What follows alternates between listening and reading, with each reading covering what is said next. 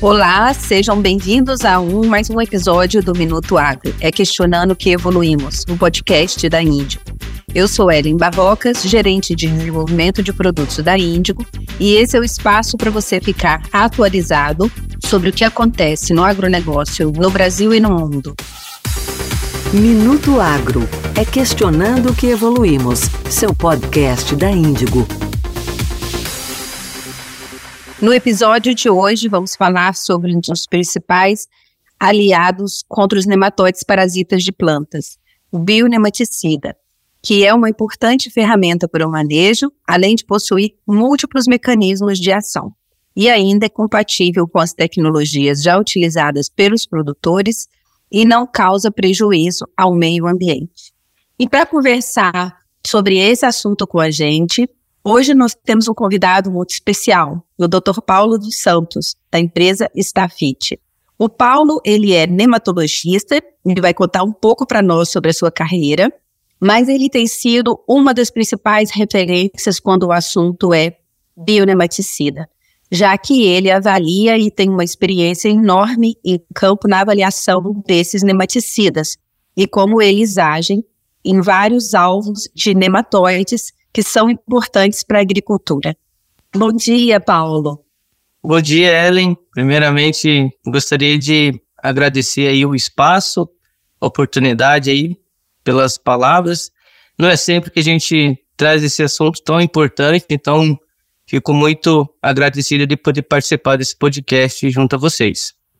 Que ótimo, Paulo. Então, antes de começar o nosso episódio, eu queria que você contasse para nós um pouco da sua trajetória profissional e como isso se conecta com o episódio de hoje do Minuto Agro.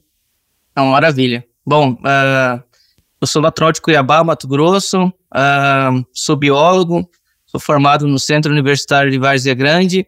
O, o universo dos nematóides entrou na, na minha trajetória através do meu primeiro emprego na área. Né, fui trabalhar no laboratório de fitopatologia onde eu tive a oportunidade de conhecer tanto a parte de fungo quanto a parte de nematóide. E a parte de nematóide em si me chamou muita atenção. E dali em diante eu comecei a busca pelo conhecimento. Uh, em seguida, eu recebi o convite de participar da antiga empresa do Instituto Fetos, no Rio Grande do Sul. Eu acho que em 2011, 12, eu migrei para lá.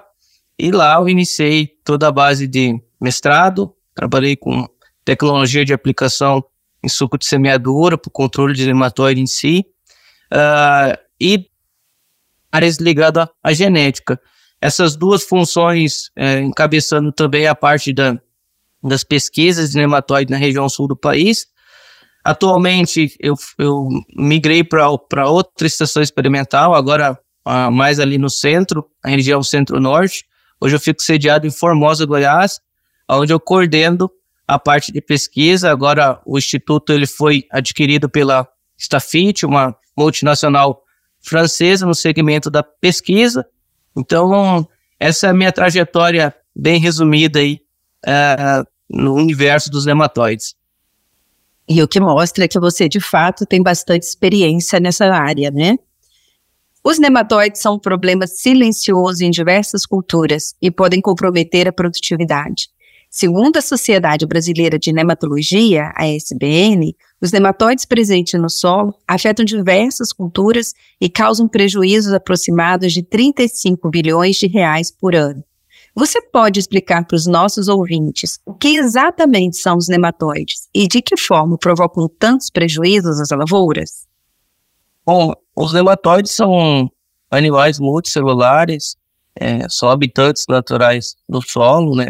A gente costuma falar que são vermes microscópicos, né, que conseguem de alguma forma parasitar as raízes da planta. E, em função desse parasitismo, ele provoca uma série de distúrbios fisiológicos na planta que compromete o bom desenvolvimento das culturas e, consequentemente, impacta em produtividade.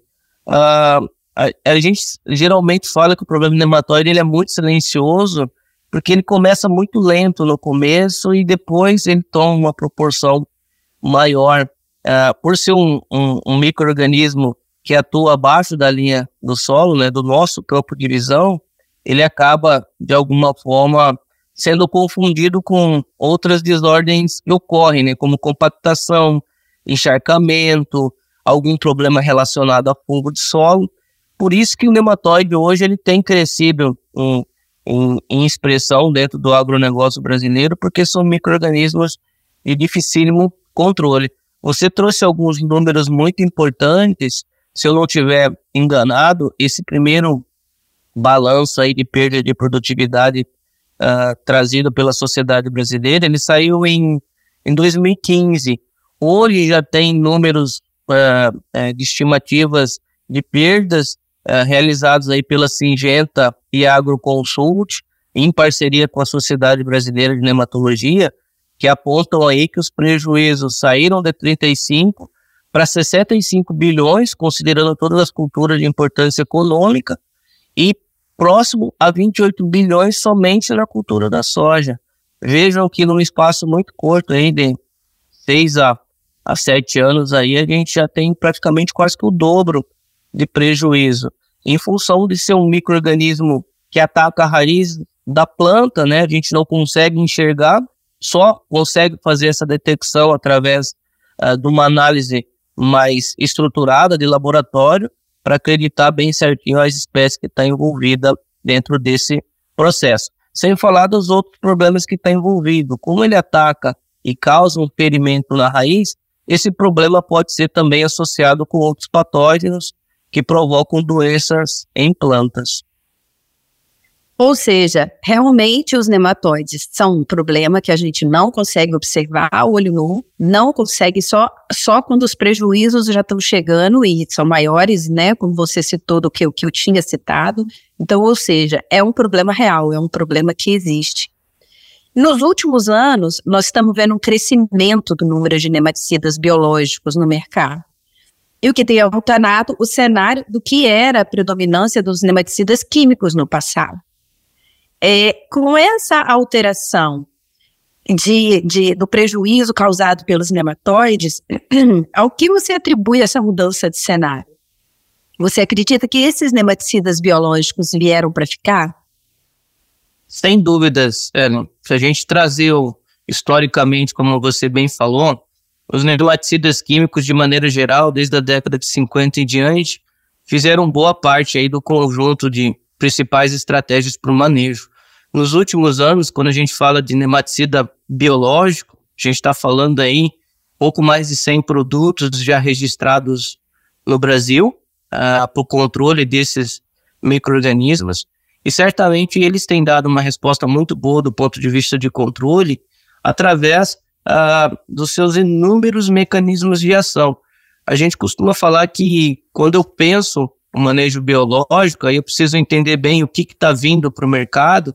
Grande parte desses produtos são a base de fungos, são a base de, de rizobactérias ou bactérias que de certa forma, compete por espaço com os nematóides presentes no solo, o que tem acarretado ao longo dos anos respostas muito positivas. E isso, obviamente, tem impulsionado o mercado cada vez mais.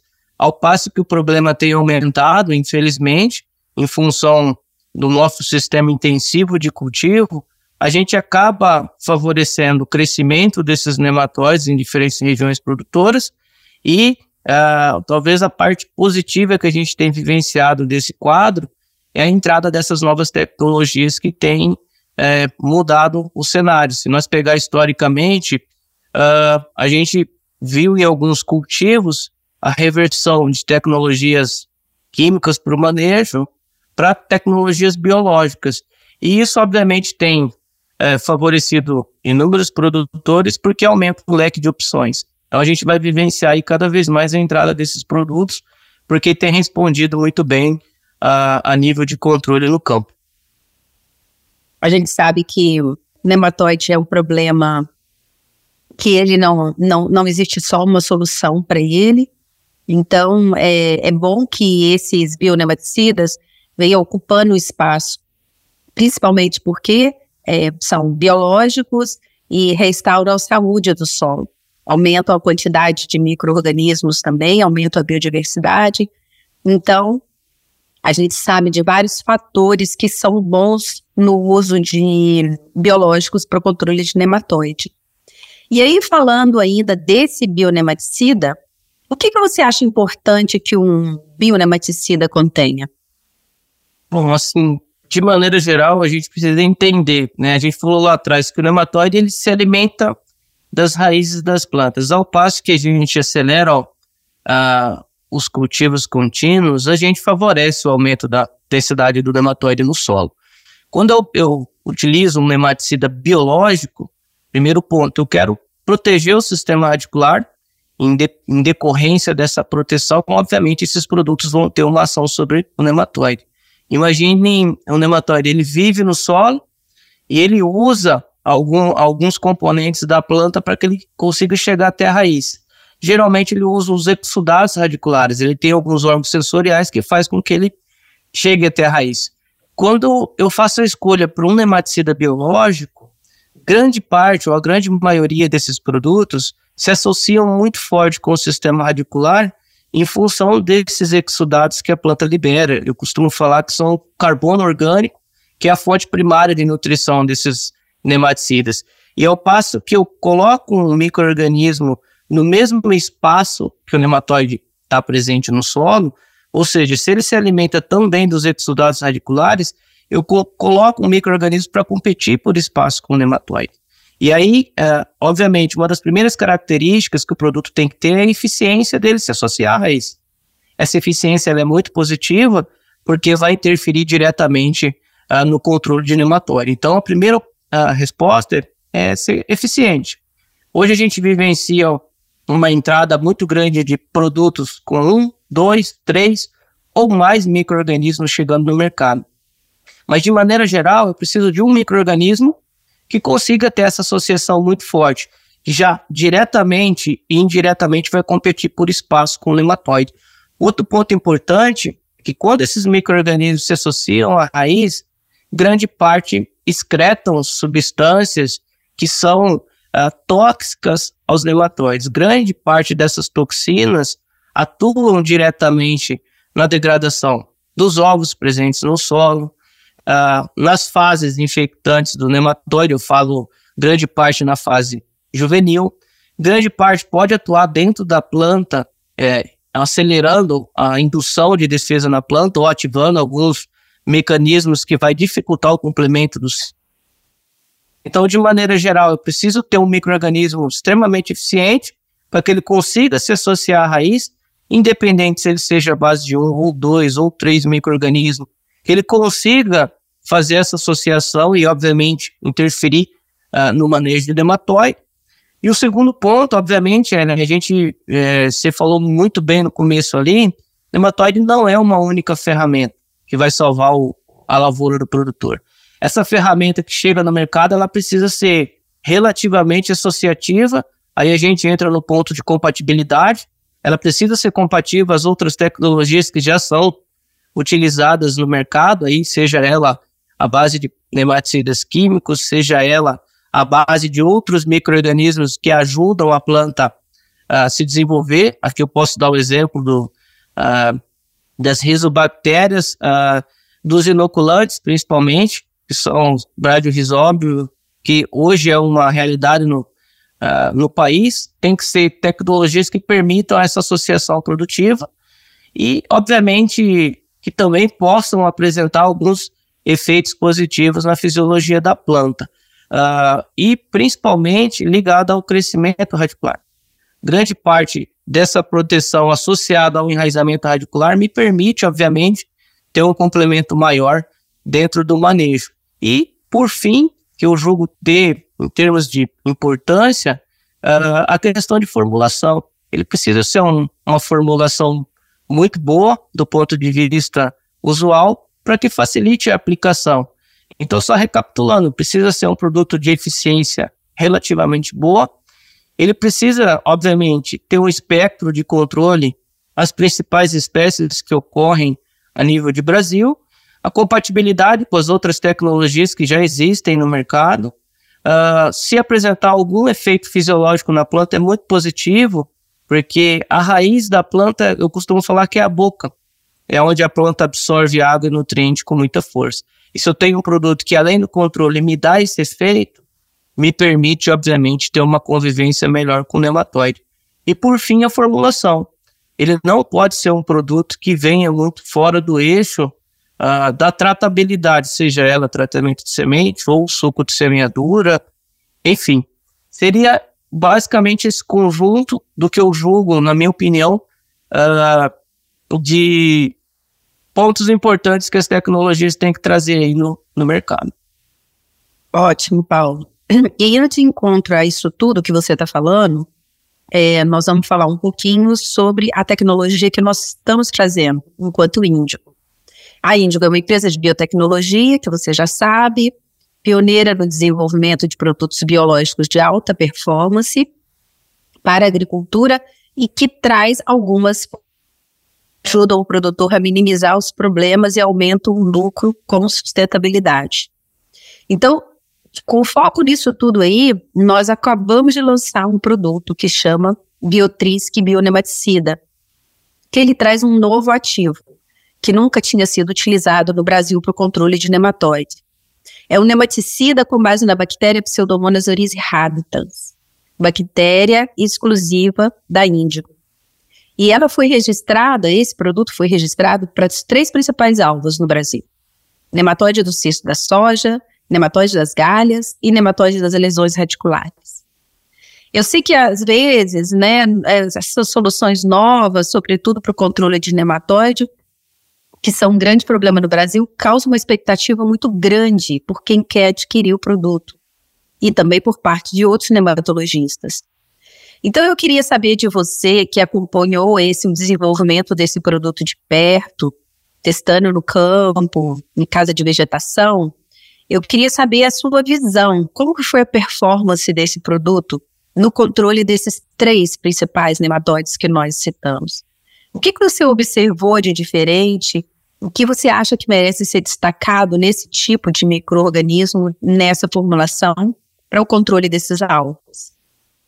Uh, de maneira geral, uh, eu conheço essa tecnologia já tem algum tempo, a gente já vem trabalhando é, safras a safras, com ensaios tanto de casa de vegetação quanto campo. Uh, a gente precisa entender que o nematóide é, é praticamente impossível de a gente erradicar ele do solo. Infelizmente, o nosso manejo tem que ser do ponto de vista de convivência. E quando vocês trazem um, uma nova tecnologia, um novo microorganismo, como você bem colocou, é o primeiro produto à base de pseudomonas. A gente vinha com produtos à base é, de fungos, 30%, 70% à base de bactéria. Então, grande parte dessas bactérias eram bacilos, né? E a é, pasteura é pasteura, se eu não estiver enganado. E agora vocês trazem aí um novo agente de biocontrole. E isso eu devo uh, é, sentir na pele mais ou menos o que vocês devem estar tá passando, porque é mais uma tecnologia e é nova. É, o que, que a gente tem que entender? Que o nematóide, ele precisa é, ter um, um, uma junção de ferramentas onde todas as outras estratégias podem ser também é, utilizadas. O que, que a gente viu nos ensaios com a pseudomonas, ele é um produto que mostrou uma eficiência muito boa, tanto para pratilencos braquíoros, que é o nematóide das lesões radiculares. Hoje, a nível de Brasil, não tem uma região produtora ao qual esse nematóide não está presente. É um nematóide que transita muito bem em todas as culturas. Então, eu preciso, obviamente, pensar no manejo dessa espécie como um todo. O produto em si, obviamente, ele vai trazer uma resposta muito positiva do ponto de vista de proteger a raiz, é resolver o problema do produtor. O trabalho ele precisa ser contínuo. A tecnologia, sem dúvida, vai agregar no manejo do produtor. Uh, a gente trabalhou também para nematóide de galha e uh, uma das espécies muito agressivas também para a cultura da soja e também nematóide de cisto da soja. Nematóide de cisto, ele é um problema, é, porque é a espécie mais agressiva de maneira geral. O que, que eu tenho que sempre cuidar dentro da minha perspectiva ou expectativa quando usar pseudomonas nesse caso? Nematóide de cisto, a gente precisa uh, associar ele sempre com uh, cultivares de soja resistente. Porque é um nematóide muito agressivo, há um pool de raças muito grande dentro do solo. E achar que um produto biológico vai ser capaz de cobrir toda a eficiência de controle, às vezes pode trazer a, a, a, a como é que eu posso dizer, uma sensação ruim de não, não ter esperado uma resposta tão positiva.